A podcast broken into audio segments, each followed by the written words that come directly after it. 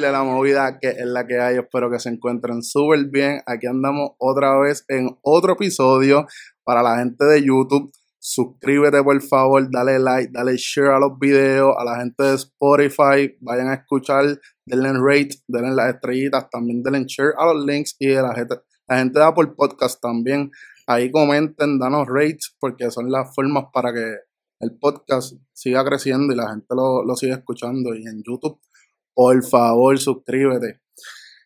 Estamos en un nuevo episodio y hoy vamos a estar hablando sobre muchos temas con la persona que estamos sentada hoy. Eh, ya la están viendo, no sé si voy a hacer un close-up o qué sé yo cuando vaya a comenzar, pero vamos a estar hablando de un par de cosas hoy, so que espero que esta entrevista les guste súper brutal.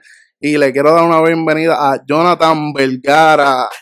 Dímelo, Jonathan, ¿qué es lo que hay? ¿Todo bien? Dímelo, todo bien. ¿Todo bien? Se nos dio finalmente la, la entrevista. llevábamos, llevamos un par de, par de meses como que intentando cuadrar. Si no me equivoco, como desde noviembre o diciembre. Pero se lo estaba mencionando a, a Yachira que como que me estaba acordando de eso mismo, como que dije, yo estoy tratando de cuadrar con Eddie como desde noviembre o diciembre, por múltiples razones no hemos podido hacer, Exacto. no hemos podido hacer la entrevista, pero qué bueno que pasó, porque así han pasado 500 cosas más, son 500 más cosas que contar, así que de verdad que ha sido una bendición que haya sido ahora eh, que podamos hacer la, la, entrevista. Eso es correcto, han pasado varias cositas chéveres que Jonathan les va a estar hablando un poquito sobre ellas. Este, y estas semanas, ¿cómo han estado? ¿Mucho trabajo, mucho correteo? Sí, mano, eh, mucho trabajo, mucho correteo, pero feliz agradecido, porque gracias a eso, pues cada día pues estamos desarrollando, estamos creciendo, así que están, se están presentando nuevas oportunidades, así que siempre feliz y agradecidos por eso. Eso está muy bien. Bueno, Jonathan, ¿dónde fue que tú te graduaste de cuarto año? Mira, yo me gradué de cuarto año en la vocacional. Ah, en la vocacional, es verdad, es verdad. Que yo estuve un añito allí y me sacaron por el carajo allí. no quiero acordarme de esa escuela ni a día. Sí, después te fuiste para Costa otra vez, ¿verdad? Volví para Costa, es verdad. Ya, hermano la guerra que había para esa época de la boca con la costa. Hacho, sí, era, era Esta revolución. Bueno, yo en, la vocacional, yo me empecé a pasar con gente medio al garete. Yo, yo subí dos veces, yo no peleaba, yo era un zángano. Pero yo subí dos veces de la vocacional a patilla, porque un pana mío iba a pelear, tenía una quejilla con alguien. y, que, y yo, ay, no, esta gente, después yo me pongo a pensar y yo, claro, loco, yo, yo soy. Bueno, si supiera, eh, antes de la vocacional, yo me crié toda la vida en colegio, específicamente en un colegio de monjas, para que esas cosas no pasaban. Entonces, yo cuando estaba cambiándome de escuela, porque esa escuela era hasta noveno grado, hoy día hasta cuarto año, pero en aquel entonces era hasta noveno. Pues tenía que hacer el cambio, tenía que moverme. En casa decidieron que entonces me moviera a Guayama, porque mami, pues, como tú como sabes, trabaja acá en Guayama, eso se hacía mucho más fácil. So, cuando estábamos buscando, buscando, no sé, realmente no me acuerdo ahora mismo, pero yo decidí, ah, quiero ir para la vocacional. Entonces estaba con esa, metiéndome en la cabeza, como, déjalo, tú vienes de colegio. Entonces, yo no sé si eso realmente era real, pero a nosotros nos decían como, caja, si tú dices que tú eres de colegio, te van a, te van a dar una aprendida. contigo, Yo no sé si eso es real, nunca me pasó, pero yo tenía, yo iba con ese miedo, como que voy para una escuela pública, vengo de colegio, me van a dar. Nada que ver. Y cuando empiezo en grado 10, que me expongo entonces a la cultura de escuela pública. Exacto. Hermano, la primera semana como 10 peleas, una loquera. es que lo malo de esa escuela, viste, es bueno y más, es, bueno, es bueno porque hay mucha diversidad, hay muchos pueblos, pero pues casi siempre todos los pueblos están en guerra. Total. Eh, las escaleras de fulano, las escaleras de aquel, el pasillo de los otros, ah, clase revolum, Sí, eso no fallaba, cuando tú estás cuando tú veías a alguien peleando era como, ah, este es de tal pueblo y es que está, en guerra con aquel ah, que está aquí del otro pueblo. Eso no fallaba. Ah, Pero eso fue en grado 10, porque ya cuando me muevo a grado 11 las cosas se normalizaron. Sí, porque ya, ya ustedes son los que van retomando, como quien dice, este, pues los grados, ya ustedes pasaron a 11, ya los que vienen son más pequeños, son menores. Total. Que, y después suben a cuarto año, ya como quien dice, ustedes son los que mandan allí. Bueno, cuando te gradúas de cuarto año, ¿qué, qué es lo que decides hacer?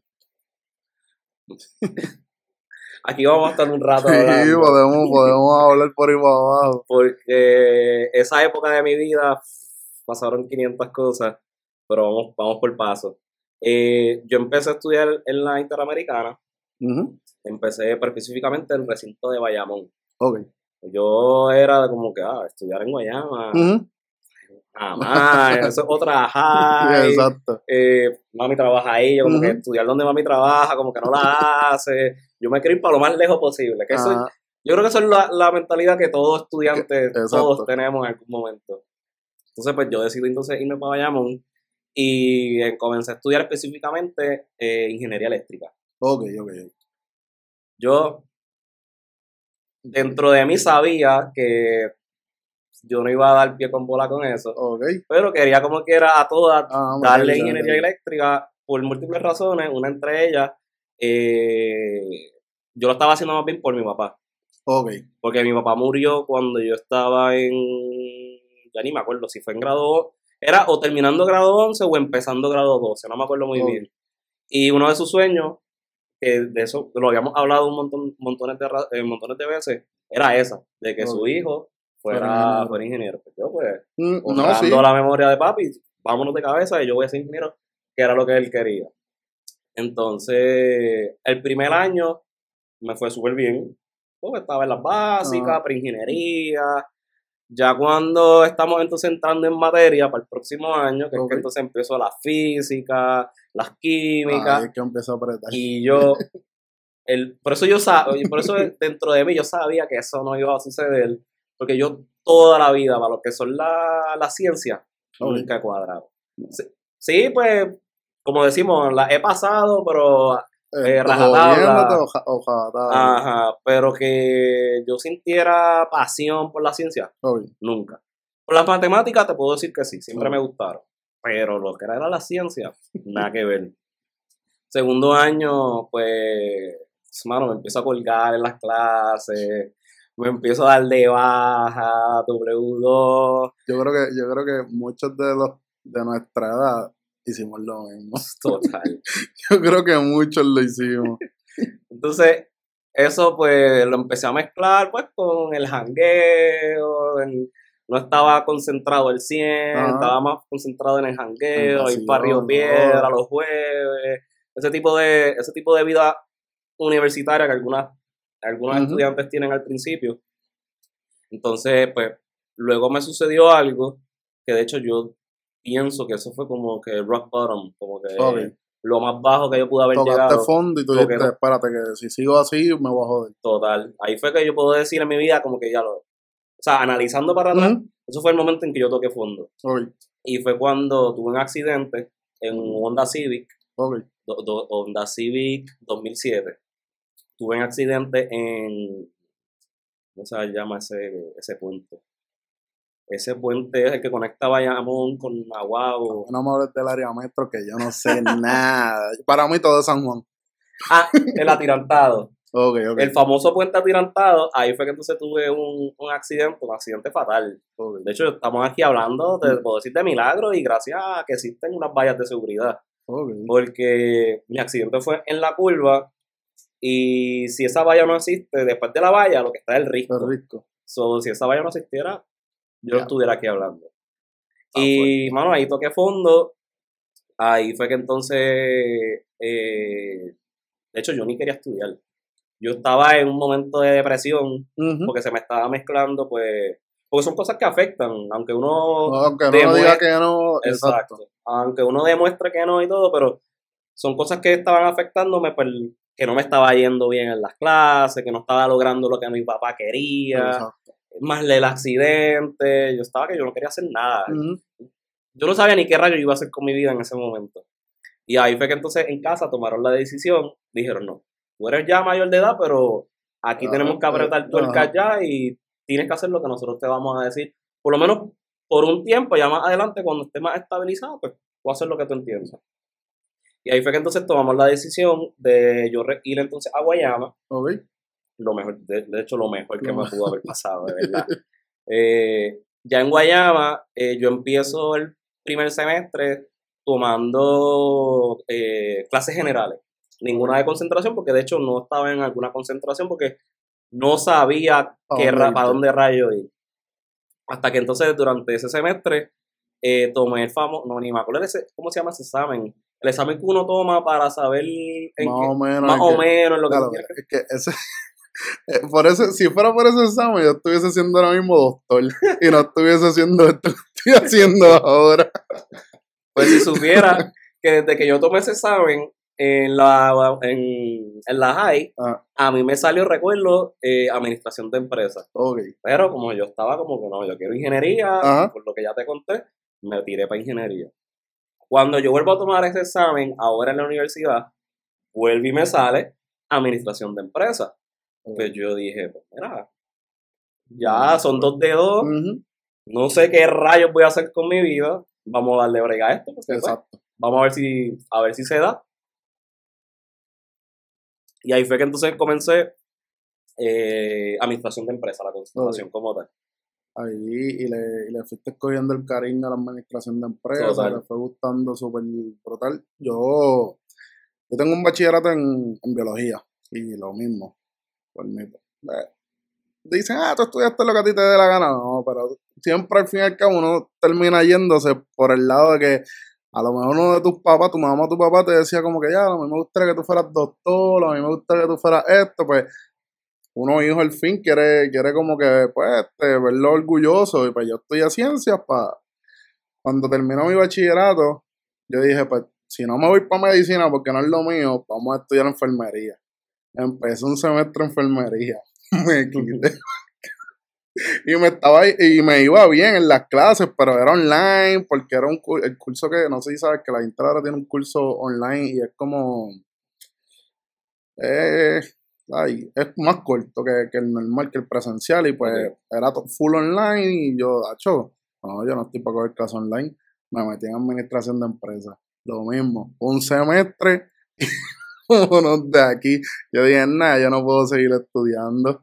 Me gusta la administración porque quiero tener un negocio en algún momento y eso, pero, bueno, estudiarlo no puedo, en verdad. Soy que te admiro bien brutal.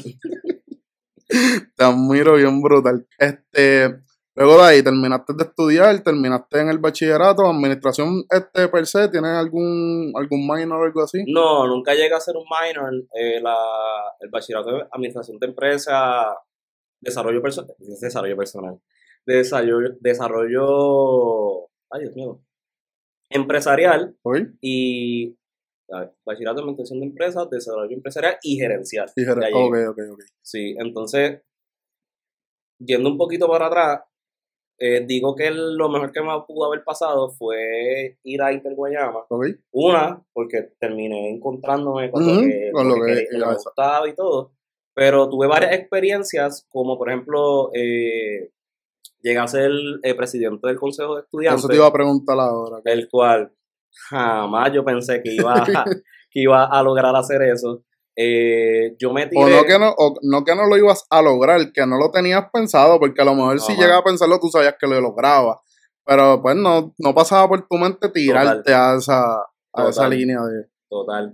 Eh, me di la oportunidad de por lo menos postularme, porque obviamente hay que pasar el proceso de votación. Pero lo hice porque una vez estábamos en una en una manifestación, la manifestación, no sé si te acuerdas, cuando querían poner, el gobierno quería ponerle el IVA a la, educación, y un montón de universidades se tiraron para el Capitolio, es una manifestación, pues la Inter fue a esa, a esa manifestación y varios estudiantes de Guayama, pues fuimos. Entonces, eh, ciertas personas de la administración de la universidad se me acercaron porque como me veían que yo conectaba con, la, con los temas estudiantes y estaban como que sí, conectábamos y estaban, yo hablaba con todo, con todo el mundo. Ellos se me acercan y me hacen la pregunta, oye, ¿a ti nunca te ha interesado ser parte del consejo de estudiantes? ¿Por qué? Obviamente ellos van a reclutar, o no reclutar, sino como que dar ese empujoncito a las personas que ellos ven como que conectan con los estudiantes, pues eso es lo que están Eso es lo que ellos necesitan. Exacto. Y yo les dije, pues mira, lo mismo. Jamás lo había pensado, pero lo consideraré bien neutral. Obvio. Y, mano, me quedé con eso en la mente, pensando, pensando, pensando. Me dijeron, eso la, la manifestación creo que fue un viernes. Me dijeron, piénsalo en durante el fin de semana y la próxima semana nos comunicamos para explicarte el proceso, de cómo tienes que postularte y todo, para pues tú tienes que primero eh, poner tu candidatura y la misma universidad, si tú eres un buen estudiante, tienes que te aceptan. Exacto, tiene un, te hacen un background check, no es un background check, pero sí, entiendes el término. Y si pasas esa, ese background check, pues, ah, pues mira, te puedes postular, porque no vas a poner la, no, no quiero usar ese término, pero cualquier loco de por ahí. Pepe de, la esquina. Ah, exacto. sí, sí, full.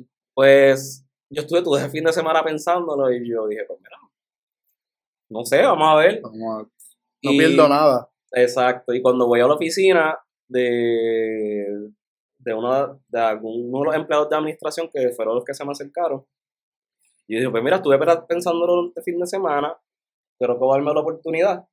Entonces, para que tú veas cómo es la mente de uno, yo llegué, yo entré a esa oficina y yo rápido, como menospreciando mi potencial y no creyendo en mí, yo como que, yo pensaba como que, pues, puedo tirarme a vocal, o sea, algo bien low key, nada un puesto importante, porque ya automáticamente yo, yo me estaba autosaboteando, pensando como que, ah, yo no puedo hacer eso, yo, no, soy capaz, yo no soy capaz de hacer eso. Y cuando voy a la oficina, les digo, mira, lo estuve pensando y pienso que sí, que voy a darle la oportunidad a esto, lo otro. Y me preguntaron que por cuál, cuál de los puestos. Entonces, yo quise tirarle, como, como nosotros en la, en, la, la comunidad que estoy trabajando hoy día, eh, hablamos mucho, que les, les tiré un pescadito. Como que, ok, ustedes fueron las personas que se me acercaron, vieron un potencial en mí. Eh, ya yo tengo en mente más o menos cuál sería el, puesto que yo me voy a, a tirar, cual era vocal, era algo bien low key. Súper importante, porque todos los puestos son importantes, pero dentro de todas las posiciones la, la más low key. Y ellos me dijeron, no, eh, ellos me dijeron, nosotros no te podemos recomendar porque no estamos autorizados, ni estamos, ni podemos posturarte por ti, ni nada, pero nosotros vemos un potencial de que tú puedes eh, tener el cargo de presidente. Y yo, Carlos. Esta gente está viendo en mí Algo que, puedo estar aquí arriba y yo no lo estoy viendo. Total. Y yo, ya entré eh, pues nada, lo, mismo, súper neutral. Lo voy a pensar, eh, voy a llenar la documentación y nos comunicamos. Pues salgo de ahí y me voy para mi... Yo estaba en estudio y trabajo también, en la misma universidad. Y mientras estaba en el estudio y trabajo, estaba pensando, estaba aquí maquineando, maquineando, y yo, y antes, ¿será que me tiro para presidente? Ah, vamos por encima, olvídate. ¿Qué puede pasar? Pues que no salga electo, no pasa nada. Y arranqué mano, una casi una casi una campaña política, una campaña política haciendo flyers, redes sociales. Llega a hacer una grabación. No, no, sigue, sigue, sigue. Llega a hacer una grabación de hola, te habla Jonathan Vergara. Eh, Esa era la que te, te llamaban por teléfono. es verdad, te llamaban por teléfono a la gente y salía. Es verdad, me acuerdo, me acuerdo. Yo pedí permiso a la, al rector, a la administración, de si yo pude utilizar ese servicio de la universidad. Porque era algo oficial de, la, universidad. Me dieron la autorización por escrito y todo. Hice la grabación, la sometí a todos los estudiantes de la universidad me acuerdo, a las 6 y 30 de la tarde, del día no me acuerdo, le sonó el celular y salía el número de la universidad. Cuando contestan, salía rápido. Hola, te habla Jonathan Vergara, candidato al presidente del Consejo de Estudiantes. me acuerdo, me acuerdo de eso, me acuerdo. Y, hermano, pues tuvieron los meses pues en la campaña y todo, hasta que se dio la elección y salí, salí electo de como presidente. Y salían, salí, llegaron a salir en, en, la página oficial, ¿verdad? Salía como que las fotos de cada candidato. Sí, de todos, los, de todos los candidatos de salía. Candidatos. Tal fecha es la fecha de, de elección. De elección. Recuerda. Yo no me acuerdo si yo llegué a votar, en verdad. ni recuerdo. Es que yo iba a la Inter, cogía clase, y, porque yo estuve en Ponce. Después me vine para Guayama y yo era, cogía clase, a veces me escondía en la oficina de mi papá o arrancaba y me iba como que no, llegó un momento que como que, ya no querían estar ni allí. Estaba tan loco por graduarme que, ah, pasar un tiempo aquí como que, no, esto no es lo mío, me voy. Para que sepan, Eddie y yo nos conocemos de toda la vida. de chamaquito. Todos los hijos de los empleados de, de la Intel todos se conocen literalmente. Bueno, por generaciones. Exacto, sí. Los que somos de nuestra generación, todos Y aunque no, no seamos de la misma generación, no, no nos conocemos de vista. Exacto. Porque yo estudié con Jennifer, un charo a Jennifer. Yo estudié con Jennifer desde chiquito en la academia. También la conozco por la mamá, la mamá de Jennifer, un amor. Este. Valerie. Valerie, la hermana de Valerie, pues me acuerdo de verla. Este, ¿quién más? Tú, eh, la, la, de Marisol Piazza, el hijo de Marisol Piazza, Raymond. Raymond, este, sí, Raymond, es verdad. No, ahora mismo trato de hacer memoria y no me acuerdo de, pero sí, mano, desde, de chamaquito, desde nene, porque yo creo que estuvimos en los campamentos de la Intel, estuvimos, mira, yo me acuerdo, yo, yo, yo siempre toda mi vida me he arrepentido muchas cosas grandes, pero una vez en ese en uno de los campamentos, man, yo era bien rebelde y, yo siempre he sido una persona que como que no me des cariño, yo no quiero que tú... una, una de las, yo no sé por qué yo estaba molesto ese día y vino una de, las de las líderes a abrazarme. Papi, le di un clase empujón a esa muchacha. Esa muchacha por poco yo creo que me lleva al decano, a veces que me voten de la universidad. Y yo, pero mira, que porque me quisiste abrazar, yo no quería que me abrazara. Yo, yo, yo tenía muchas loqueras en mi vida. Luego de graduarte, ¿qué haces? ¿Para dónde empiezas? ¿Qué haces? Pues mira, eh, cuando yo estaba haciendo la práctica de la universidad, yo estaba buscando hacer la práctica en un lugar donde yo tuviera oportunidades de hacer un buen trabajo y a raíz de ese buen trabajo pues me dieran posiblemente un empleo. ¿Dónde, hiciste, ¿dónde hiciste, la práctica? Pues yo la hice en San Juan. Ok, Entonces yo siempre busqué irme para el área metro. Porque pues vivíamos en una zona donde no hay casi empleo, por no decir que no hay. Entonces, yo estaba pensando, diantre, ¿dónde voy a hacer la práctica? En Pfizer, que lo que me van a poner tres meses archivando documentos y adiós vete. No, yo estoy buscando una oportunidad donde haga un buen trabajo y me dejen si, eh, si, si, si se presenta. Pues arranco entonces para San Juan, mientras estoy en el último semestre de la universidad, eh, hice la práctica, recuerdo, yo iba todos los lunes los miércoles y los viernes a la compañía para hacer la práctica. Me levantaba tipo cuatro y media de la mañana o cinco porque se formaban los tapones, pues vivía en, Salina para aquel entonces. Y mano, para mala pata, en aquella época, no sé si recuerdas, eso fue 2000, sí, 2016, cuando estaban haciendo la construcción de Calle. Ahora mismo están en construcción. Pero de, allá para acá. Exacto, era cuando estaban de Salina hacia San Juan los tapones eran descomunales. Si ya a las 6 de la mañana yo estaba todavía en Salinas, ya yo estaba tarde.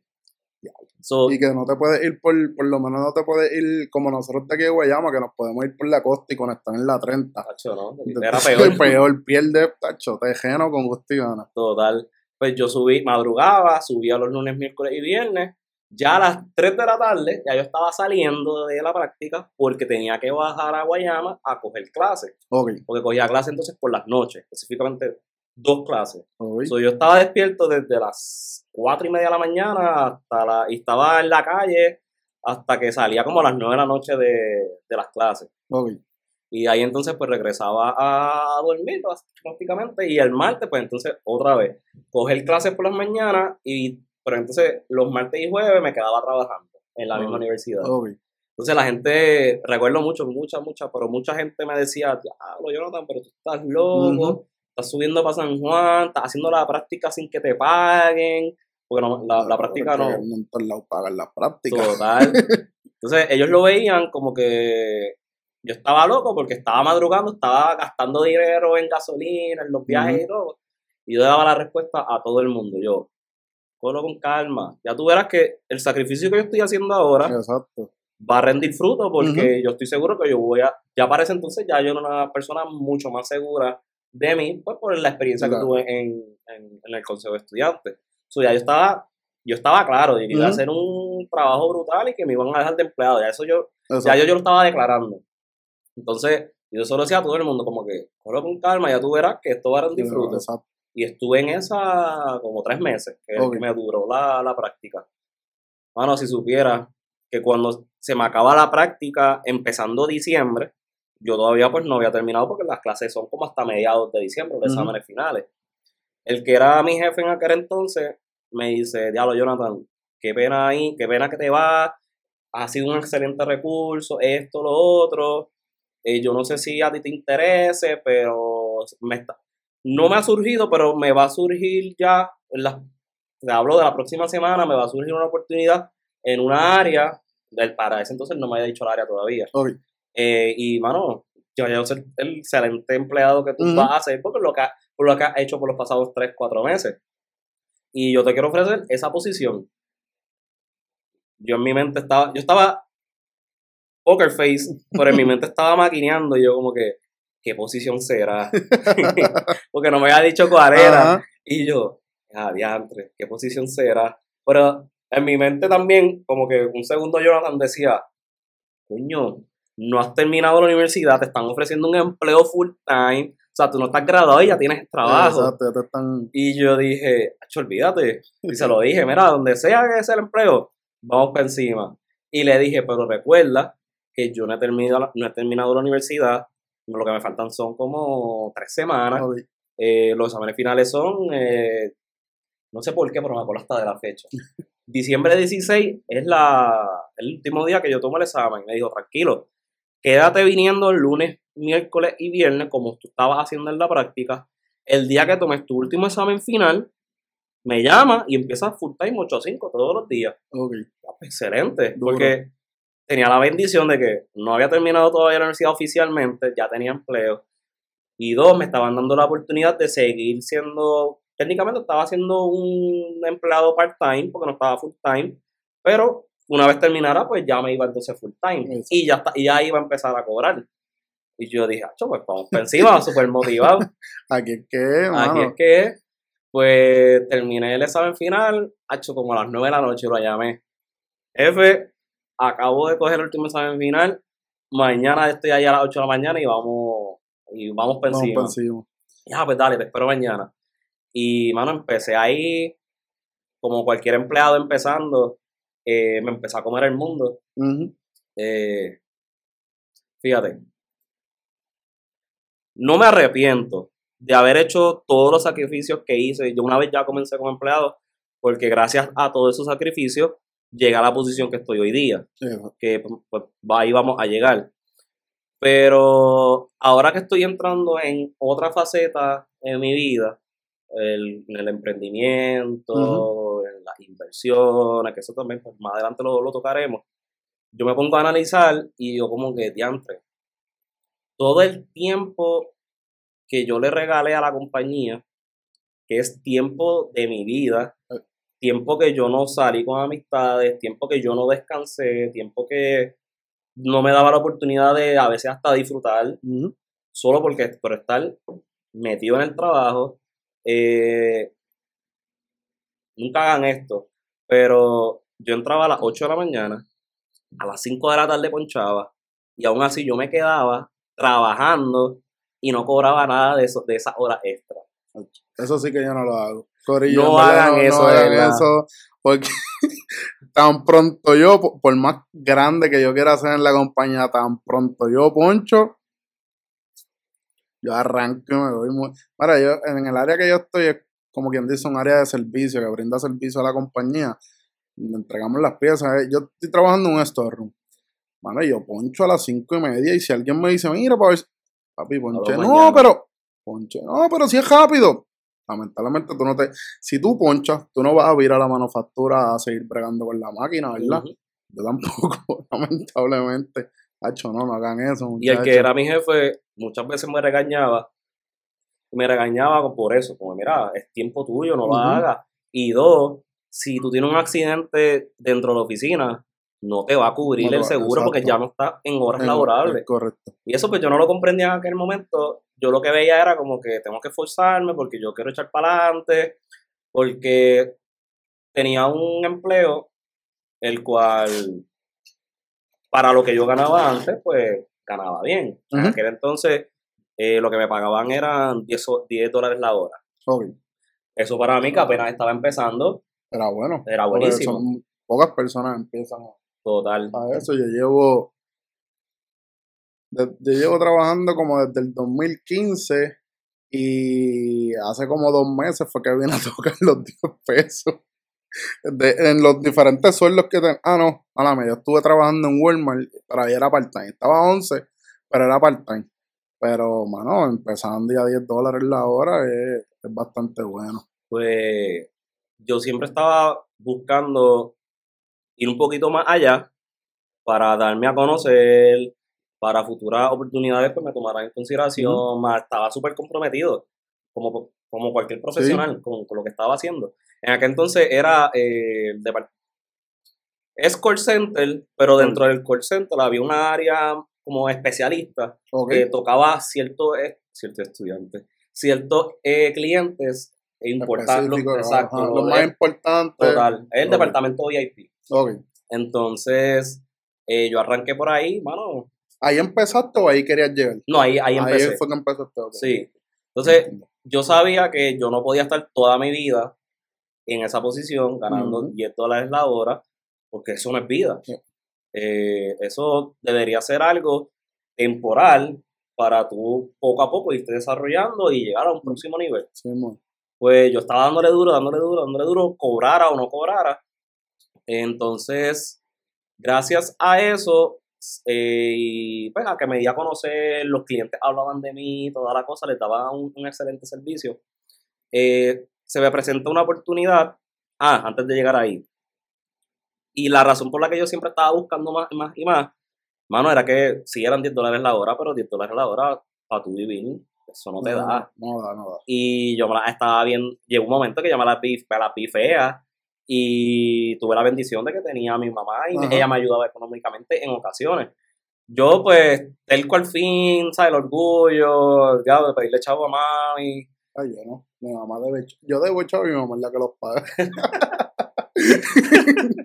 pues, yo aguantaba, aguantaba, hasta aguantaba, hasta que no tenía un peso y yo, a mí. que te bien apretado. Necesito, pasarme 100 para poder pasar la semana en lo que llega el jueves y vuelvo y cobro. Yo me las vi feas en, ese sentido. Porque estaba solo, tenía un apartamento. Estaba en la metro, la metro Estaba en la metro. Tenía un apartamento que pagar, un carro que pagar, pues la compra, todo, porque estaba solo.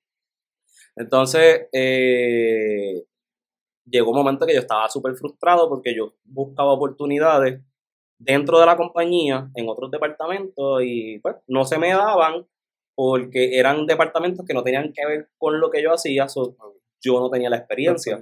Sí tenía las ganas de meterle mano, aprender y hacerlo, pero siempre llegaba alguien de afuera que tenía la, experiencia en esa área y pues eh, cogían a esa persona. No los culpo, posiblemente yo, yo hubiera hecho lo mismo, porque tengo a alguien que ya tiene la experiencia, sabe lo, a lo que viene, vamos por encima. Sí, que un, tocarle un poquito a lo que hacemos la compañía de nosotros per se y, ya la persona va y la gente va y la persona va, a arrancar. So yo no me lo cogía personal porque pues no lo, entendía. Pero me frustrado porque yo quería desarrollarme. Llegué hasta llorar. Un día eh, estaba un viernes salimos del trabajo como la gran mayoría de los empleos las personas close pues salen a, beber a un puesto de gasolina eso no, en aquel entonces, en el edificio casualmente hay un sitio de bebida. Pues la gran mayoría de los viernes, muchos empleados iban para allá. Y yo estaba allá y en aquel entonces yo estaba buscando una oportunidad en otra compañía. Porque el que era... Ay, Dios mío, yo no sé si yo me... Yo espero que no nadie... No el nombre ni nada. Sí, nadie del trabajo... Los que son del trabajo, si están escuchando esta historia, pues usted no ha escuchado nada. Eh, el que era mi jefe en aquel entonces se fue para otra compañía y me estaba reclutando para allá porque fue casualmente el que me contrató y sabe el excelente, el excelente trabajo que hacía. Solo estaba tratando de, de, que yo me fuera para allá, era una mejor paga, una nueva oportunidad.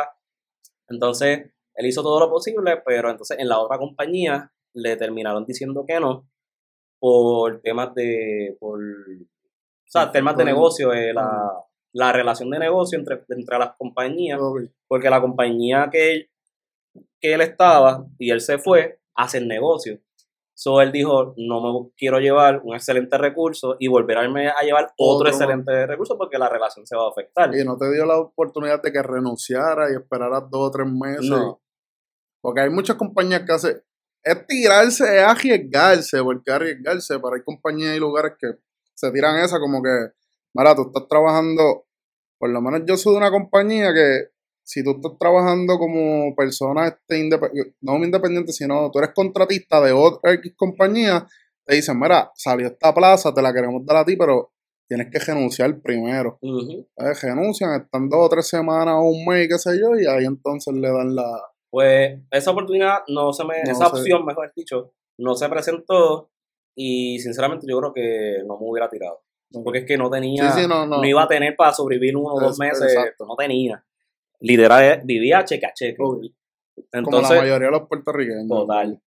Entonces, eh, él me llamó, cuando yo estaba en la actividad salí, me dijo, mira, me dijeron que no, por esto, por esto y por esto, no te preocupes, que más adelante, cuando pase un tiempo, si se presenta una, oportunidad, tú vas a ser el primero que yo vaya a llamar.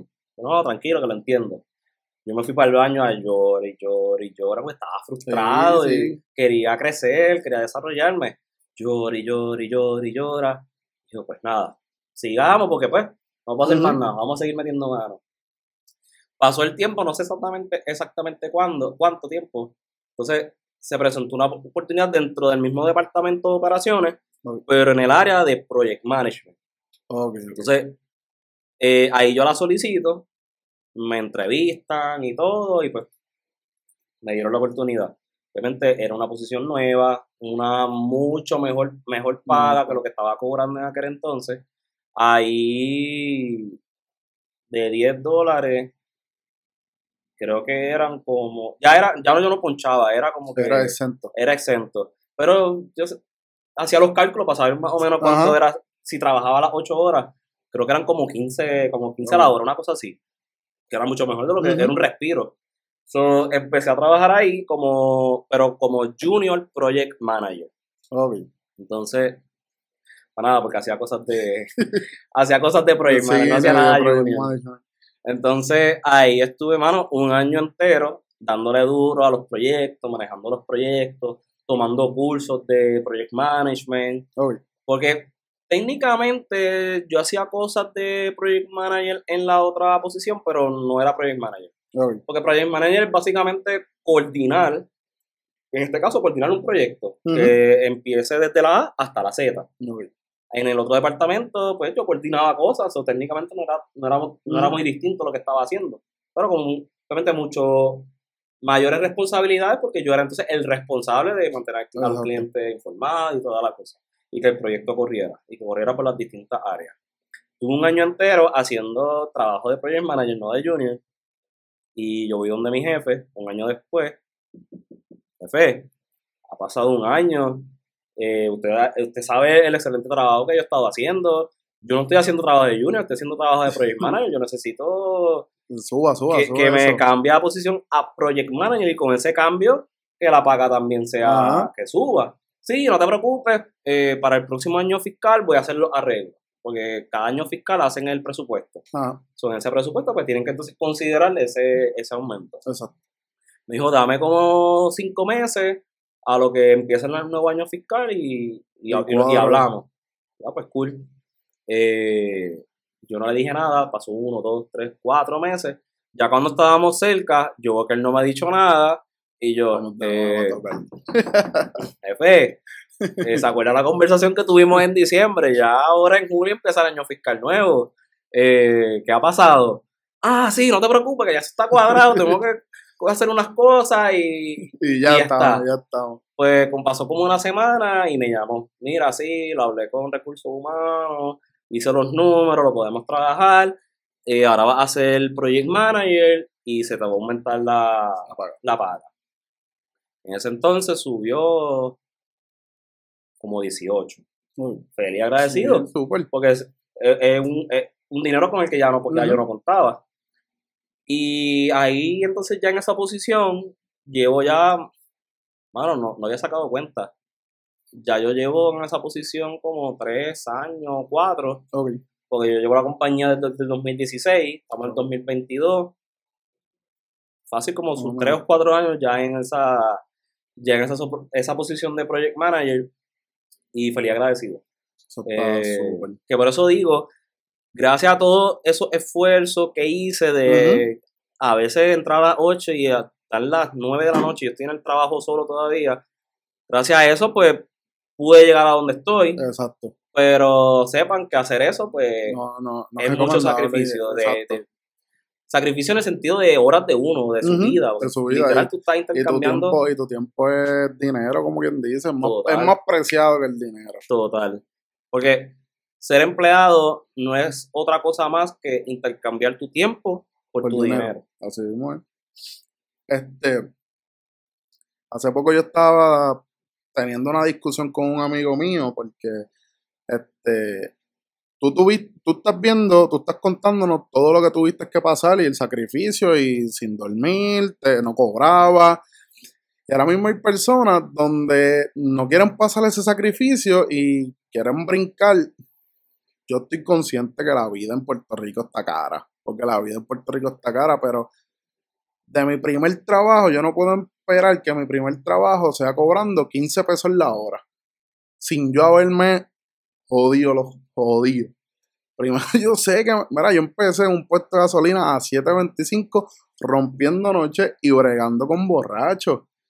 Y ahora tú quieres llegar, te graduaste o terminaste de estudiar y rápido quieres ya estar para los 15 pesos sin haber tenido un trabajo, viste, se entiende que uno quisiera empezar, pero es como que, no papi, hay que, hay que fastidiar, si que voy el jodilla de vez en cuando, si no estás a gusto con ese trabajo, mira, pues intenta moverte, si, si aparece algo, 15 pesos a 10 pesos, pues fine. Pero si no aparece nada, pues papi, hay que aguantar porque hay que comer, hay que, necesitar, hay que llegar dinero a, al bolsillo, a la cuenta de banco. De hecho, eh, hay una estrategia, yo nunca la he puesto en práctica, pero hay una estrategia que la he leído mucho, he visto videos y eso, que me ha, me ha estado curioso el tema. Si tú estás buscando ganar más dinero, lamentablemente no lo busques en tu actual trabajo. Busca otro empleo de tu mismo, o sea, un empleo, si estamos hablando de una posición profesional, busca esa misma eh, profesión en otra compañía y estadísticamente hablando, esto no nadie se lo está inventando, están los números, los números no mienten. Estadísticamente hablando, cuando tú brincas de una compañía a otra, creo que es como un un salto de como no me acuerdo el número, pero como un 15 a 20% de aumento de lo que tú estabas cobrando aquí. Y hay mucha gente que hace eso. Empezaron aquí, adquirieron experiencia a sus 5 años, brincaron para acá haciendo lo mismo, pero con mayor eh, salario. Y si están buscando más, vuelven a hacer lo mismo y se mantienen así hasta que llegan al sitio como que ok, ya yo me siento cómodo aquí, no quiero buscar más, eh, ya, aquí, aquí es donde me quedo. Y, está sucediendo ahora en muchas compañías también que, vamos a suponer, yo cogí y busco trabajo en una de las compañías que está cerca de, de mi área, de mi casa, me dan la posición a 5 o 10 pesos por encima de lo que yo estoy. Cuando presento la carta de renuncia, mi compañía me quiere hacer una contraoferta. Sí lamentablemente suena crudo, suena feo, las compañías van a hacerlo así, van a, ellos van a esperar el último momento que tú ya no quieras trabajar para ellos para ofrecerte más chavos. Mientras estés ahí, a ellos no les va a importar darte chavos, porque si no estás contento con tu salario, busca en otro lado, aunque si te gusta la compañía, busca en otro lado y intenta hacer una contraoferta. Y ahí bregas sí, mientras, Mientras tú, te, tú no digas nada, ellos no, ellos eh, por obra y gracia de su amor hacia los empleados, ellos no te van a subir porque para ellos no es negocio. Si tú no lo pides o dices que vas a renunciar, no te lo van a dar. Te lo van a dar. Eh, Jonathan, ¿en qué momento es que tú decides abrir, abrir un e-commerce? Sé que ahora mismo no lo tienes, no lo tienes abierto. Vamos a hablar más o menos qué fue lo que, lo que sucedió. ¿En qué momento es que decide? Y para las personas que a lo mejor no conocen bien qué es lo que viene siendo un e-commerce, si puedes explicarle un, poquito, una breve descripción. Sí, eh, e-commerce es básicamente eh, comercio en línea. Okay. Si ahora mismo tú, has comprado en eBay o has comprado en Amazon, ah, sí. eso es e-commerce. Entonces, dentro de e-commerce hay muchos modelos. Okay. El que yo estaba aprendiendo a hacer era el de dropshipping, que básicamente yo aprendo a buscar buenos suplidores, buenos productos eh, esos suplidores y esos productos, hago una relación con ellos, hago mi página web como a mí me gusta, mi, el nombre que yo quiera, el logo, los colores y todo, y comienzo a hacer eh, publicidad en las redes sociales. Eh, por ejemplo, cuando yo tenía mi tienda en, línea, había un producto que yo estaba vendiendo que era para sacar el hielo. Donde cae nieve, para sacar el hielo de, del windshield, de, los cristales. De los cristales. Obviamente eso no se vende aquí porque aquí no cae nieve. So, yo estando en Puerto Rico, yo entonces hacía una campaña de publicidad para que ese producto llegara, llegara a ciertos lugares en específico. Por ejemplo, yo estaba corriendo una campaña en un momento donde estaba por todo el norte de Estados Unidos, que es donde cae nieve, y precisamente cuando hice esa campaña de publicidad, estaba cayendo nieve en esa zona. Y un montón de gente de esa zona me compró porque era lo que estaba sucediendo, era lo que estaban buscando, y le resuelve un problema. Porque, y esto realmente, de hecho, esto se aplica a todo. Si tú quieres tener, brindar un, un producto o un servicio que se exceda o vaya por encima de los estándares de lo que todo el mundo hace, busca un problema y con ese producto o servicio resuelve el problema de esa persona. Exacto. So, yo le estaba resolviendo un problema a las personas en que con ese producto, so, mucha gente pues lo, compró.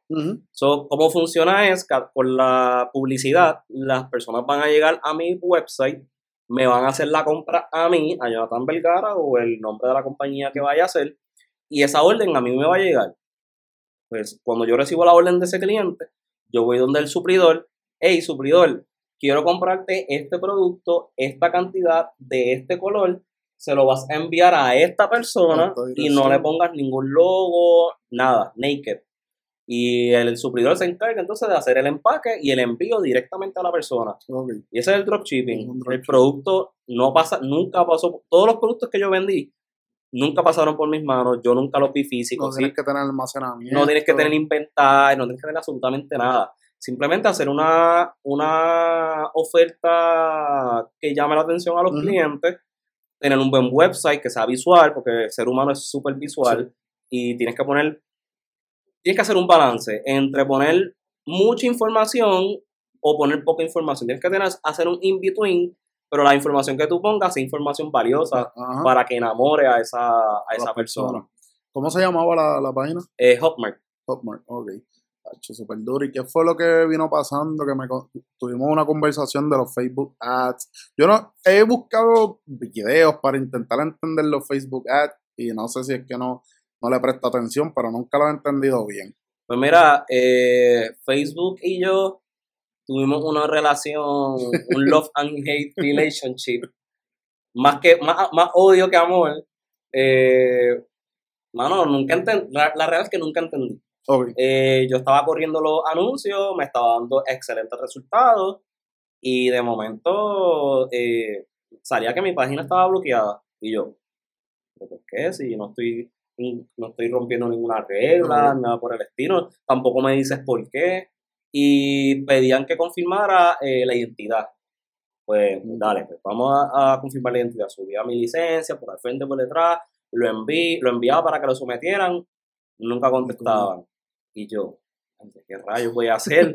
pues decir, si no puedo correr ads, no, no puedo llegar a las personas y no voy a vender. Porque la idea no es, eh, es, Lo que pasa es que el dropshipping, una manera de vender, no es lo regular, porque una tienda regular, pues tú te paras a la frente de la cámara y hablas, la gente te conoce, esto, lo otro. Como la visión era vender mundialmente, no solo en Puerto Rico. De hecho, vender en Puerto Rico es lo De hecho, yo prefería no poner a Puerto Rico en ocasiones, porque no es negocio. Eh, enviar un paquete a Puerto Rico cobraban como 20 pesos el paquete y la venta se te fastidiaba. Porque si tú lo vendías, por ejemplo, a $19.95, porque el producto a ti, como la persona que lo está vendiendo, te costaba a veces 5 pesos, pero tú tenías 15 dólares de mm, ganancia en un solo producto. De momento, cuando tú, alguien de Puerto Rico te lo compraba, que te cobraba, te, te costaba 5 pesos más 15 adicionales para simplemente enviarlo a Puerto Rico, ya ahí perdiste, ya ahí perdiste el negocio y yo a veces prefería no poner a Puerto Rico por, esa situación. está, brutal. Oye, pregunta que te hago, ¿cómo, cómo la gente eh, hacía para, ok, porque vamos a suponer, el producto que tú estás vendiendo también lo tenía, lo podía tener Amazon. ¿Cómo la, la gente, cómo tú crees que a lo mejor la gente decía como que no, espérate, yo se lo voy a comprar a, a, esta página en vez de comprárselo a, a, Amazon? ¿Nunca te pusiste a pensar? Sí, muchas veces. Eh, de hecho, cada vez que yo ponía un producto, lo primero que iba era a Amazon o lo ponía en el Google Search para ver qué otras tiendas lo tenían y pues comparar precios. Obviamente yo trataba de venderlo más barato que Amazon porque es lógica. Si yo lo vendía más caro y Amazon estaba más barato, la gente lo va a comprar en Amazon. So, yo trataba de ponerlo a un precio más bajo, el cual no me afectara a mí en mi, en mi porcentaje, en mi retorno. Y de esa manera competía más adicional la idea de el dropshipping y correr los ads y los anuncios y todo es capturar al comprador impulsivo, no al comprador que está buscando un producto, sino el cliente ideal y eh, por lo menos eso era lo que nos enseñaban, era tu cliente ideal es el, compulsivo, el que no sabe. El anuncio, digo, yo necesito. Exacto, lo vi, me gustó, vi el precio, me gusta, lo compré. Ese es el tipo de cliente que, se busca cuando tú estás haciendo los ads en, las redes sociales. Y esa era, obviamente, en ocasiones no podía competir con Amazon o con las otras tiendas, y yo, pues, pues vamos a dejarlo. Aún así se vendía, eh, pero siempre hacía esa dinámica, compararlo para entonces hacer eso mismo, como que, ok, poniéndome en la posición de ellos, porque eso lo voy a comprar a él y no a Amazon cuando me sale más barato. Exacto. Y esa, era, esa era la idea. Ah, yo creo que los boricuas casi siempre se, tienden a ir por también por la, no, me voy por Amazon, como que no he conocido esta página, so me voy a ir por Amazon, que paga un poquito más. Ahora, ¿qué es lo que está haciendo? Sé que está en una comunidad, sé que le están metiendo a las criptomonedas, sé que le están metiendo a los NFT, le están metiendo a las divisas, le están metiendo a un montón de cosas. Está bregando con la educación, este, enseñando mentoría. ¿Qué es lo que está haciendo Jonathan Vergara fuera de su trabajo de 8 a 5?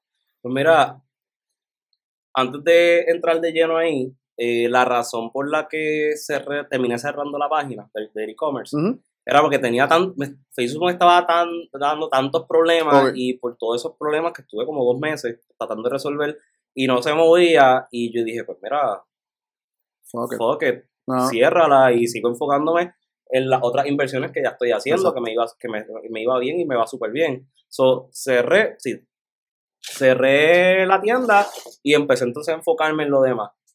Ahí entonces, pues, gracias.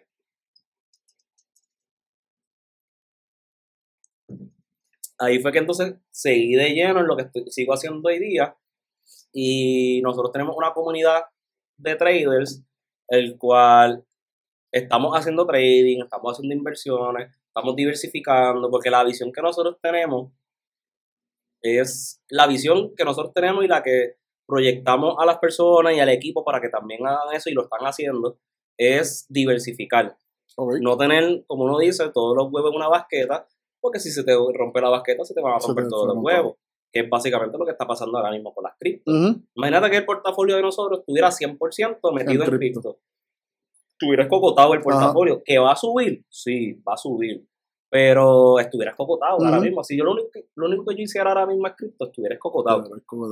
Pero gracias a la diversificación, las criptos forman parte de nuestro portafolio. No es que son nuestro portafolio, So, esa parte del portafolio, pues sí, está escojotado, pero como tenemos inversiones en otros mercados, el portafolio está como si no hubiera pasado nada, al contrario, sigue subiendo porque eso no nos afecta.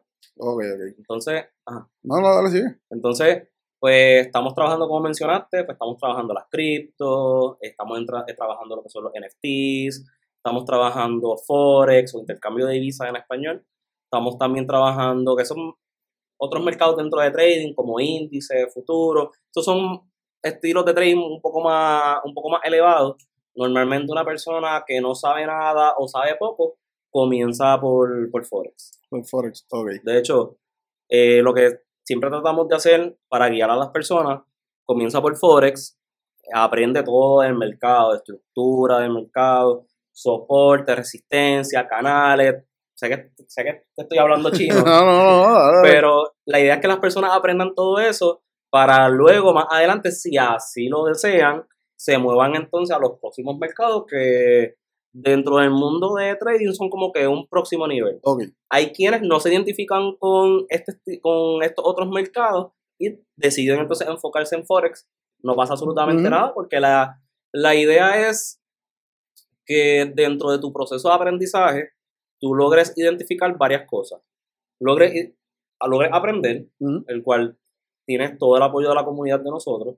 Eh, identifiques tu forma de tradear, porque hay distintas formas de, ser traders, eh, y, tu, y tu estilo. Y qué mercado es con el que tú te identificas más o con el mercado con el que tú te enamoraste. Una vez tú logras identificar eso, pues mira, enfócate entonces en ese nada más y maximízalo. Sácale todo el jugo que pueda y no estés tanteando aquí, tanteando allá, tanteando acá. O sea, cuando digo tanteando me refiero a dedicarle todo tu tiempo a todo, o sea, vamos a dividirlo en cuatro partes, tu tiempo. Dividir las partes, no, disculpa, me lo dije mal. Eh, digamos que tienes las, los cuatro, las cuatro partes de tu tiempo y esas cuatro partes de tu tiempo lo tengas solo en un mercado que no te está dando resultados. Ok. So, comienza a buscar el que mejor tú te identificas, cuando lo identifiques, pues dedícale más tiempo a ese para que lo maximice y poco a poco siga aprendiendo de los demás para que puedas seguir trabajando por la diversificación. La, diversificación. Este, hermano, yo, yo, pienso que ahora mismo yo no me he metido en ese mundo, pero pienso que me, me cuesta ver videos y pienso que eso es un mundo que, que va a estar creciendo chévere, chévere. Cuando tú empiezas, ¿dónde es que empiezas? ¿En Forex o empezaste en la cripto o en, o en pues empezaste? Eh, a mí me pasó, como a la gran mayoría de las personas, la primera vez que escuché de, estos mercados, a mí la real siempre me llamó la atención, estando hasta en la universidad. Pero no me lanzaba porque no sabía por dónde empezar, había tanta información que yo no sabía ni por dónde empezar. ¿Te llamaba la atención ese mercado o el mercado de las acciones? El mercado de las acciones. De las acciones, entonces, era algo que siempre me llamaba la atención, pero nunca le, le llegué a dedicar tiempo. Buscaba información, pero no sabía ni por dónde empezar. Y en ese punto de mi vida, pues no estaba, no iba a tener el enfoque para, eso. Casi no, no, tenía tiempo. Entonces, de hecho, antes de entrar en Forex y las criptos, mi primera inversión fue precisamente en la bolsa de valores. Ahí fue literal donde yo empecé. Y yo como que, ok, ya empecé, ya rompí el hielo, vamos para encima. De hecho, me fue súper bien. Eh, dentro del mercado de valores, cuando tú inviertes exclusivamente en el SIP 500, que es básicamente las mejores 500 compañías del mercado americano, eh, eso por los pasados 40 o 50 años está dando un retorno de lo que, de lo que tú inviertes entre un 8 a un 16%. Eso es lo, bueno para, uno tenerlo ahí como un ingresito total. pasivo, mejor que en un banco. Total. De hecho, es, uno de los temas que, vamos a estar hablando porque la gente no entiende. Si quieres tocarlo ahora, que ya vamos por. Ya llevamos palabras. Ay, viste, te lo dije que, aquí si vamos quieres, a estar. Tócalo, tócalo ahora sí. si quieres. Bueno, lo que la, muchas personas no entienden es que el dinero que está en el banco es dinero que literal tú estás almacenando y estás botándolo. Porque uno, está la inflación, que de hecho el mes pasado salió el reporte que estaba en 8.5, si no me equivoco. So, para que entiendan, cojan el balance que ustedes tienen ahora mismo en su cuenta de banco, multiplíquenlo por el 8.5% y el resultado que les dio es el dinero que están perdiendo en el banco va a seguir siendo la misma cantidad, pero el valor, el valor, y lo que tú puedes comprar con eso es lo que estás perdiendo. Exacto. Y mano, los bancos están tomando tu dinero. Eso esto tal vez suene clichoso porque lo han escuchado, pero es real. Los mercados toman el, el dinero de las personas que están en el banco y ellos cogen ese dinero, se lo dan a un trader que es empleado del banco y ese trader se encarga de invertirlo en, los mercados financieros. los mercados. Y ellos, de ese ingreso, que de ese por ciento que ellos sacan, ahí es que te dan ese .0003 pa, por tener en un par de pesitos en los ahorros. Total. Sin contar lo que le sacan, porque también ese dinero se lo prestan a otros y los intereses que le sacan a este, pues es, ganancia para ellos. Los, los, bancos son un negocio súper redondo, súper redondo bancos que se caen son porque no supieron administrarse o, le metieron, en vez de diversificarse, le metieron todo en una, en una canasta y, se fueron a pique porque Total. ganan de todos lados. Este, bueno, pero yo pienso mucho que, eso es, yo creo que es la educación financiera que hemos tenido desde, desde mucho tiempo atrás. Este, ahora mismo en la escuela, yo escucho mucha gente que dice ah, que las escuelas deberían de dar educación financiera. Puede ser que sí, puede ser que no. No estoy muy, muy, muy acorde con que deberían de, a lo mejor tú puedas discrepar conmigo en eso. No estoy muy de acuerdo en que las escuelas deberían de dar educación financiera. es como que debería ser de la persona que salga y decidir tomar unos cursos. O que hayan escuelas en base a eso, como pues, especializadas. especializadas, que vamos a suponer, papá y mamá digan, mira, yo quiero que mi hijo aprenda, en vez de ponerlo en unas tutorías, lo voy a poner a que cuando salga a las 3 de la tarde vaya a una escuela y le dé clase de invertir, de cómo ahorrar su dinero, cómo bregar con tarjetas de crédito y cosas así. Así, mm, por lo menos a mí me gustaría. Pero yo pienso que en la escuela es como que, a ver, coge clase de música, Cosa que yo me arrepiento cuando nene yo las clases de música, que yo voy a coger clases de música, que yo voy a coger clases de pintar. No, es algo que, ahora mismo yo me arrepiento. Cuando chamaquito, me hubiese gustado ahora mismo, yo no, no sé si a ti te pasa, que como que me hubiese gustado eh, volver a la intermedia, a la elemental, con la mentalidad que tengo ahora, como que hubiese sabido aprovechar todas las oportunidades que tenía. Pero no sé si piensan más o menos igual que yo, no sé si... Pues mira, de cierta manera sí, eh, porque la real. Esto de los mercados financieros es para todo el mundo. Todo el mundo puede entrar y aprender y sacarle beneficios, pero no todo el mundo es para esto. Exacto. Eh, y no todo el mundo sabe aprender. Y que diga, no todo el mundo sabe este, enseñar. Y a lo mejor tú tienes esta persona que estudió finanzas, que sabe los mercados financieros, lo tienes trabajando en una escuela, pero a lo mejor no sabe, no sabe enseñarlo que ahí como que, eh, no sé. Eso Totalmente de acuerdo. Sí, eh, yéndome por tu misma línea, debería ser algo que se toca en la escuela, aunque sea por una clase, ¿cómo se llama ese término? Clase eh, electiva. electiva. correcto. Sí, también, o como que, mira, e, este, en la escuela, dar talleres, llevar muchos talleres. Mira, este, esta semana vamos a tener un taller de perdón, salama de las cervezas con todo. Este, esta semana vamos a tener un taller, vamos a traer a Jonathan Belgar y nos va a estar explicando de cómo invertir su dinero en el AP eh, eh, SP500.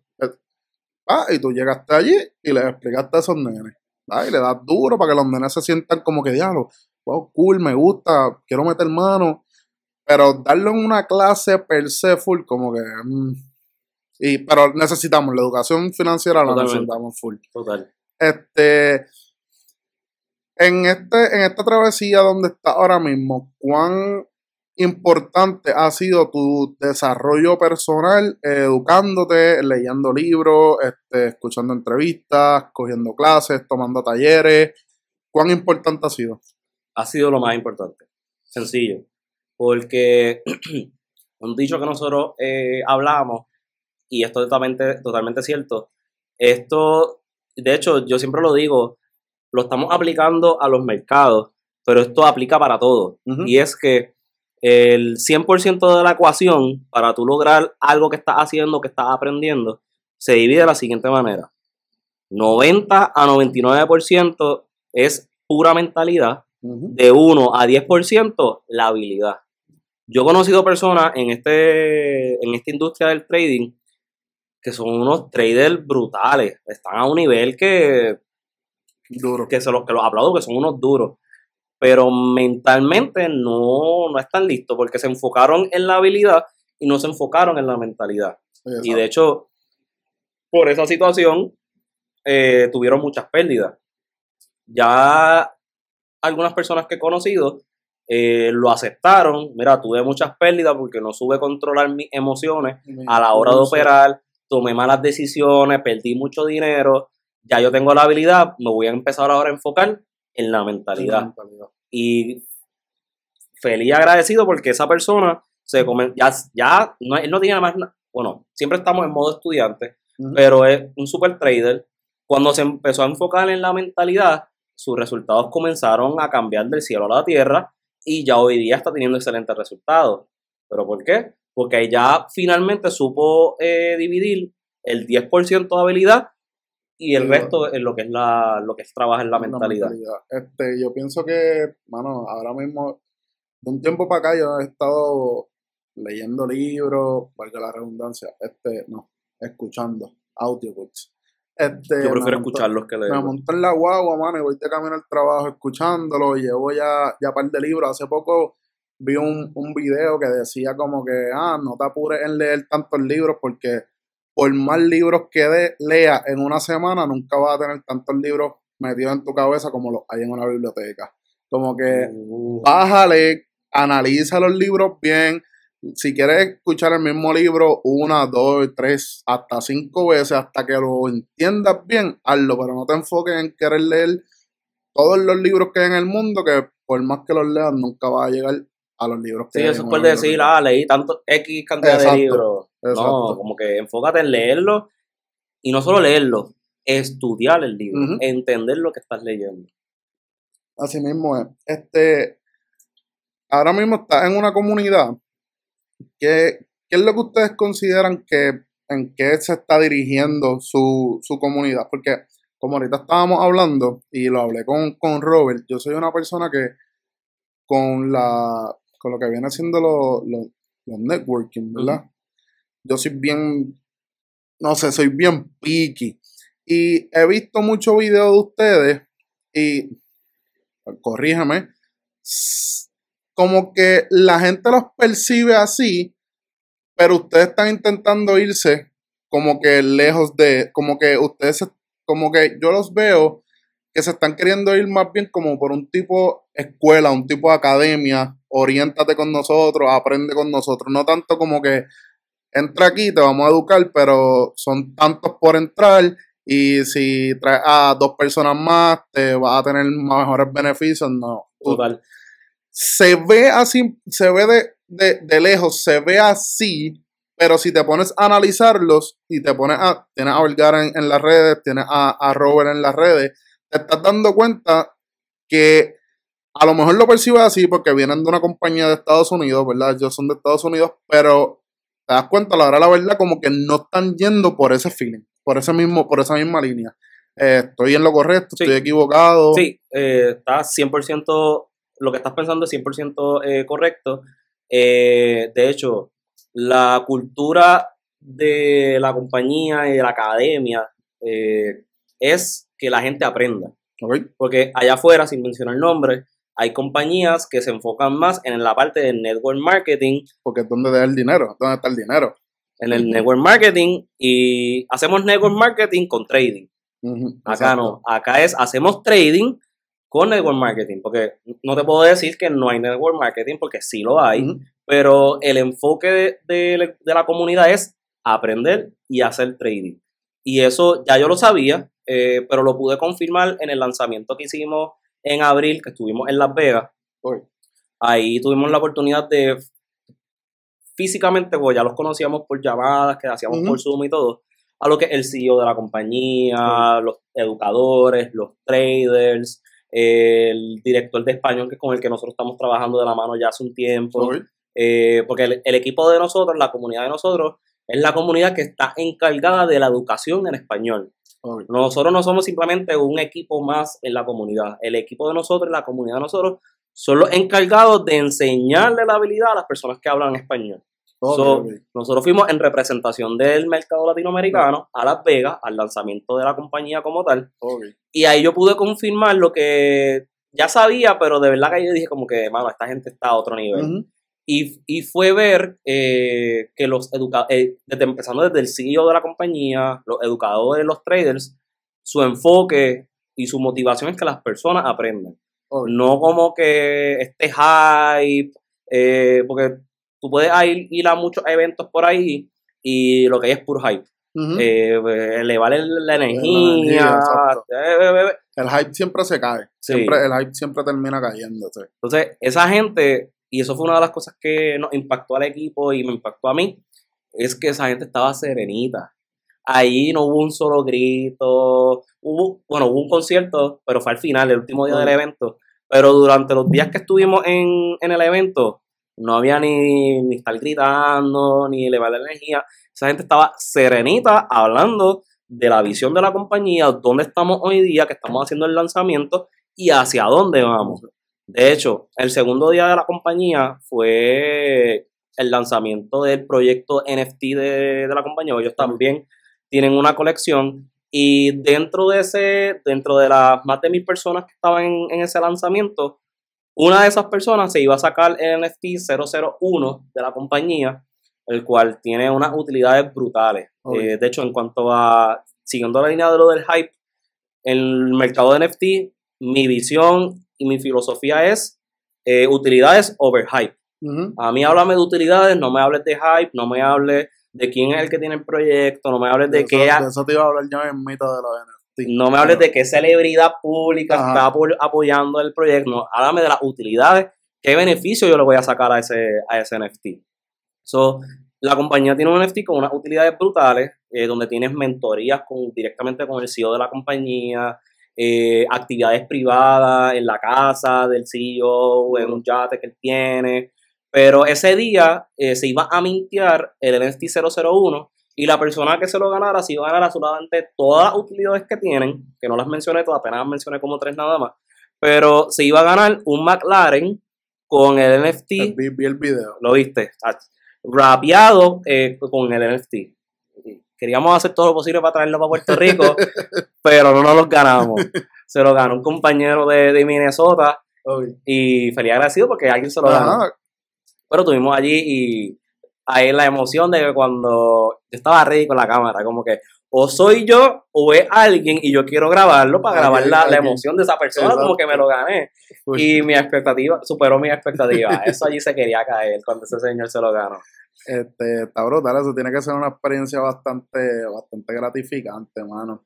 Este, yo, en, en por la línea del desarrollo y todo eso, yo he estado siguiendo mucho, muchas personas en YouTube eh, que hablan del mindset, hablan de financieramente, hablan de los NFT, hablan de las cripto. El caballo.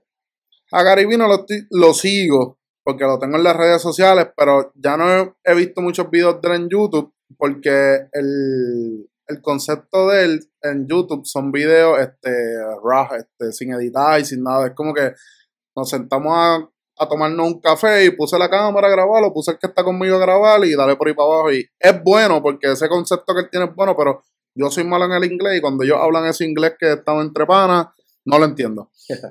pero me pongo, he seguido, sigo mucho a José Galíndez, que para mí en Puerto Rico creo que he visto otra persona haciendo más o menos, pero en verdad no me gustó el concepto del chamaco y como que eh, me quedo con José Galíndez. Sigo en de España, sigo a Heugi Oller, yo creo que es que se pronuncia así, no sé bien cómo se pronuncia. Y en México sigo a César Davian. Mano, ese tipo, ese César Davian de México, llegó a ser dueño de un networking. Y él dice que no vuelve. que eso es, sacó lo peor en, en él, que estaba pensando mucho en el dinero, que era muy, muy, muy el hype, muy, muy el, el, el atacar, el vamos para allí, vamos para allá. Y estaba hablando con Robert y le mencioné de Grant Cardone. Mano, Grant Cardone, el tipo está durísimo, pero así es un asesino. Es como que yo voy, como que, mano, yo no puedo ser así. Yo me voy por el flow de José Galín, de más pasivo, me voy por el flow de Garibí. Garibí habla malo con gusto y gana.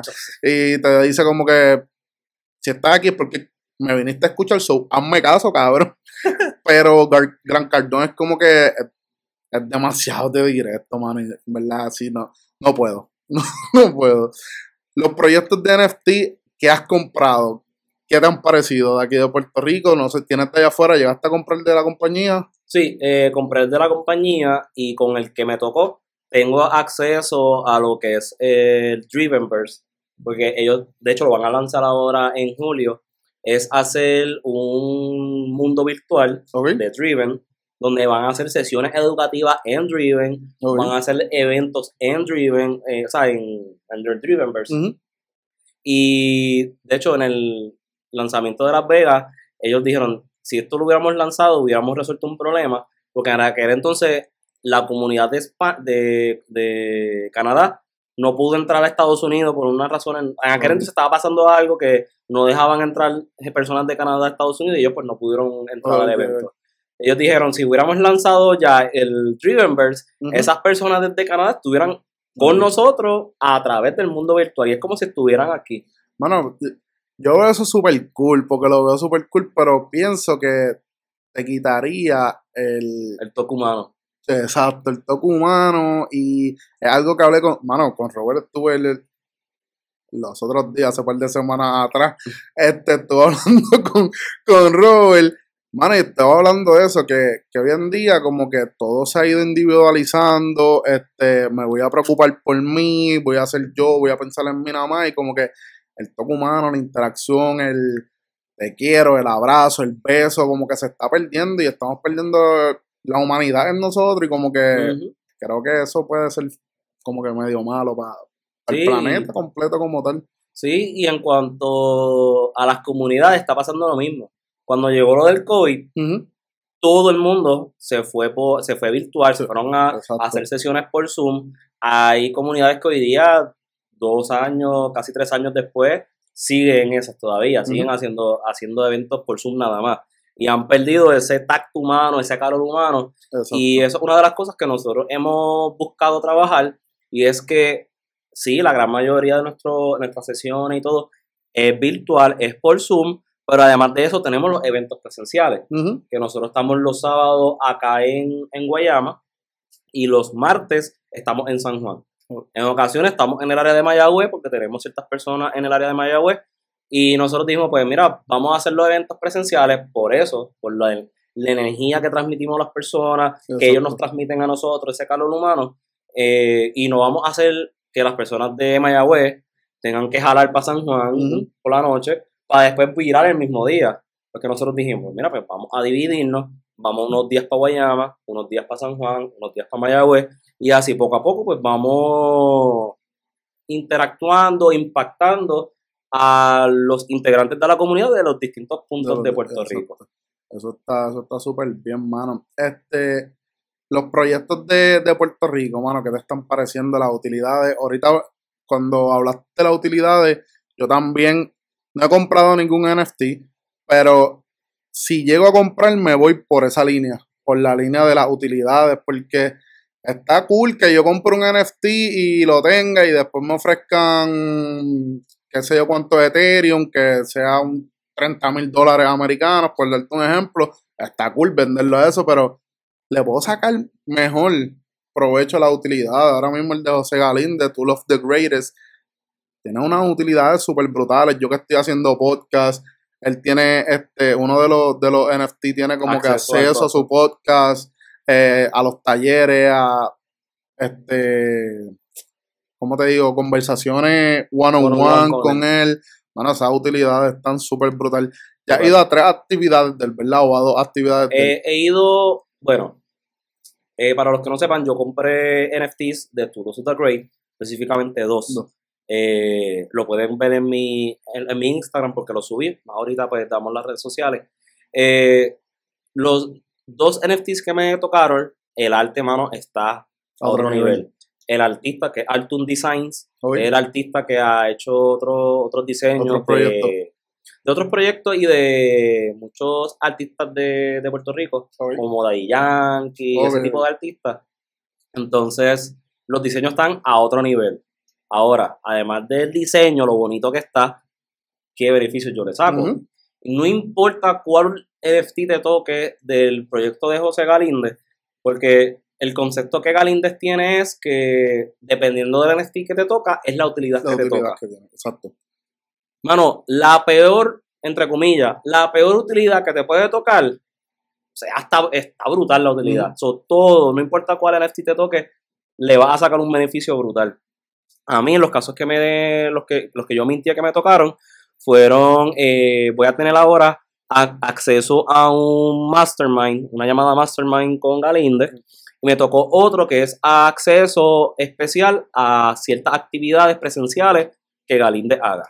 So, bueno, están brutales esas dos, esas dos utilidades y esas dos utilidades van con lo que yo estoy trabajando también, que es la mentalidad y acceso a actividades, porque gracias al acceso a esas actividades yo voy a tener acceso a otro tipo de personas, Exacto, que es lo que yo estoy buscando también trabajar.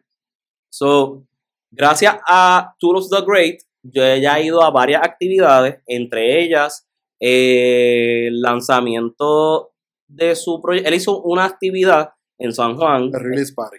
Correcto, el Release Party en la tienda de W Stuff. Y cuando yo le, un charaba a Wilson, este, cuando él estaba en los almacenes por el puerto, yo le vendí un par de tenis. Nice. Llegué, no sé si se acuerda de mí, yo fui, yo fui con un par de, par de pares para allá a venderle. Cuando estaba en el mundo de las tenis.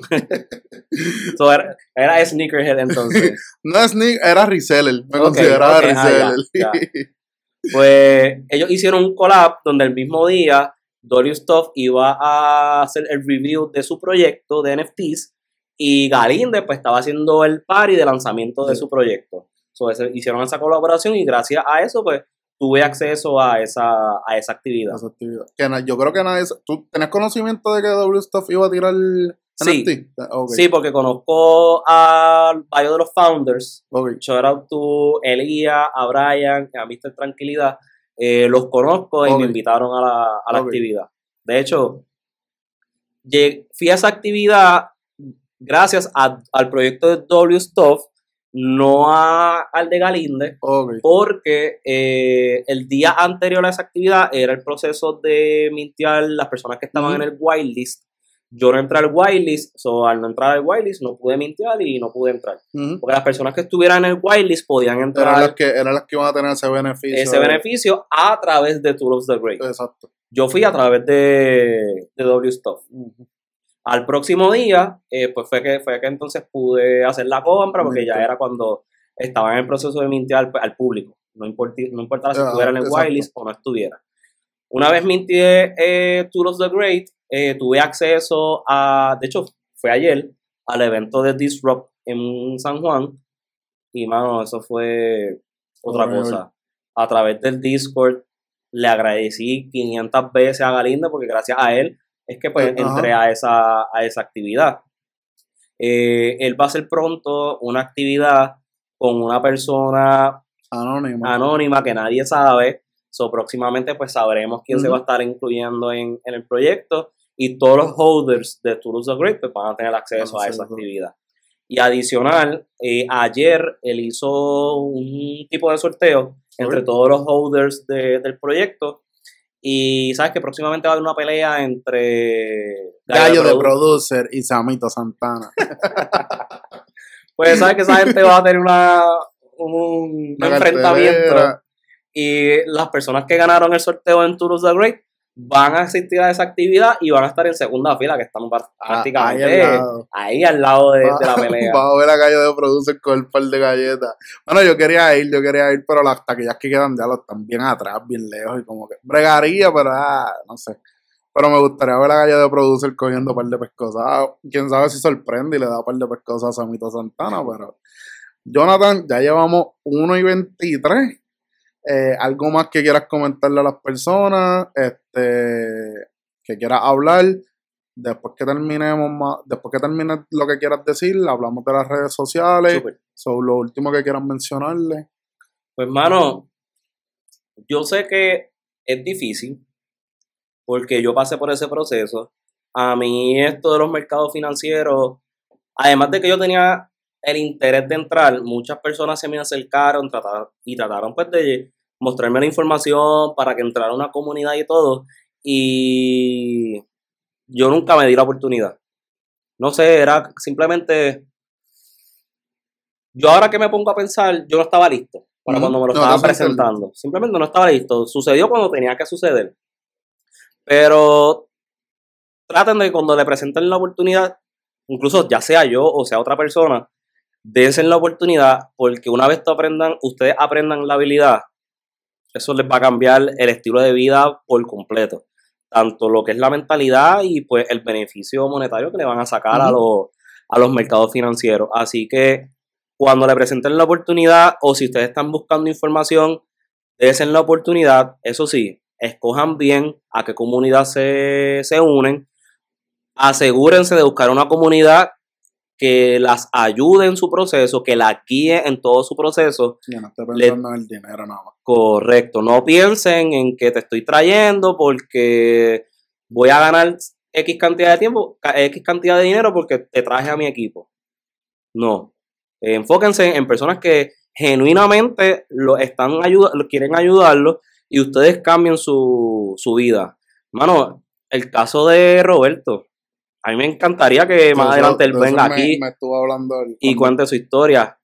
Roberto, mano, a mí se me puede pegar cualquier persona a decirme algo y no me va a afectar porque yo sé que lo que estoy haciendo lo estoy haciendo bien. Y es por el cambio en la vida total que ha dado Roberto. Eh, no voy a contar su historia para que él la cuente cuando, cuando venga.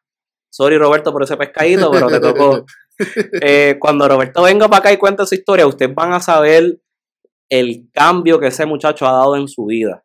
Y nada más con ese cambio, tacho, yo me voy tranquilo. Pero ¿y por qué no hacemos algo? ¿Por qué no hacemos algo? ¿Por qué no creamos tu canal de YouTube y tener las facilidades? Eso es bueno y podemos cuadrar. Podemos cuadrar interesante. Y yo lo puedo traer, yo no tengo problema con traerlo, pero puedes tirarte esa también. So que te, tiro yo a ti ese pescadito. bueno, cuando apaguemos cámara hablamos nada. Sí. Eh, suena interesante. Así que para terminar, eh, dense la oportunidad. Eh, como mencioné, enfóquense en buscar una comunidad que los ayude, no que simplemente lo, lo están viendo como un número, sino que genuinamente los quieren ayudar.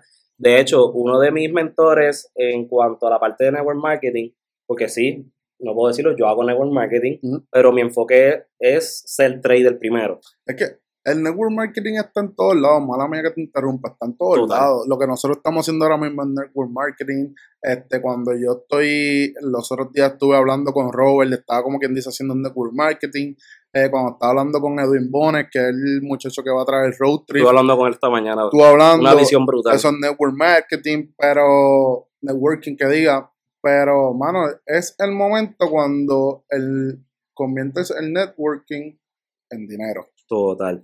De hecho, ustedes que están escuchando, si tú fuiste a X restaurante, comiste, te gustó la comida y tan pronto saliste de ese restaurante, fuiste a Facebook, fuiste a Instagram, subiste la foto de la comida, dijiste que te gustó, fuiste donde el pana, le dijiste, diablo, tienes que ir a comer a este lugar porque la comida está brutal. Eso es network marketing.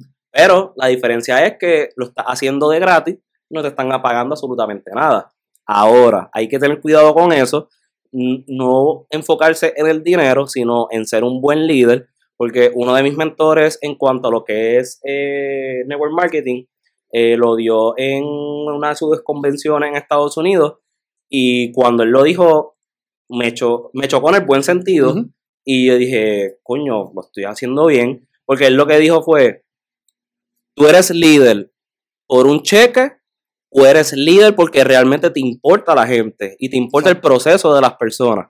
Cuando yo comprendí esa frase que él dijo, yo, yo dije, mano, lo estoy haciendo bien porque es que yo no estoy enfocado en el dinero que estoy haciendo en network marketing, sino en ayudar a las personas. De hecho, siendo completamente transparente aquí, yo llevo ya año y par de semanas y en ese año y par de semanas en network marketing lo único que yo he hecho han sido como unos 600 dólares. Todo lo demás ha sido inversiones, trading. So, lo que yo he ganado en network marketing ha sido absolutamente trabajo, Exacto. Pero lo importante es que estoy impactando la vida de las personas. Y es de eso se trata lo que debería, lo que se, de lo que se trata y de lo que las personas que hacen network marketing deberían enfocarse, que es impactar la vida de las personas. Exacto.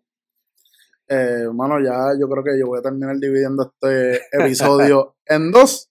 Eh, en verdad que si es por mí seguiría hablando, Eh, la conversación está súper entretenida, súper buena, súper educativa. Eh, Jonathan, las redes sociales. Sí. Puedes zumbar todas las que quieras zumbar. Pues mira, eh, básicamente he tratado de que todas sean iguales para hacerlo más fácil. lo que es Instagram me, me encuentran como vergara.pip, V-E-R-G-A-R-A .pip y no, no es PIP del Partido Independentista de Puerto Rico, es PIP porque es un término de trading. Eh, lo digo porque muchas personas me han preguntado. So, vergara.pip. En Facebook, pues me buscan como Jonathan Vergara Ponte. En Twitter, eh, Vergara underscore pip. Y esas son básicamente las redes sociales principales. Tengo otras, pero una vez me conectamos en una, me consigue las demás porque tengo un un link donde tú entras al link y en base a eso, pues conectas con las otras redes sociales. Bueno, Corillo, si quieren informarse en cualquier tema, tema sobre las criptos, sobre la, los NFT, sobre las divisas, los intercambios de divisas, ya saben a quién contactar, tírenle, búsquenlo en Instagram, búsquenlo en Facebook. ¿Tienes, mencionaste Twitter, fue lo que mencionaste, no tienes TikTok, ¿verdad? Sí, estoy, estoy empezando a trabajarlo cuando entra a Instagram, le busca el TikTok del. So que Corillo, si quieren.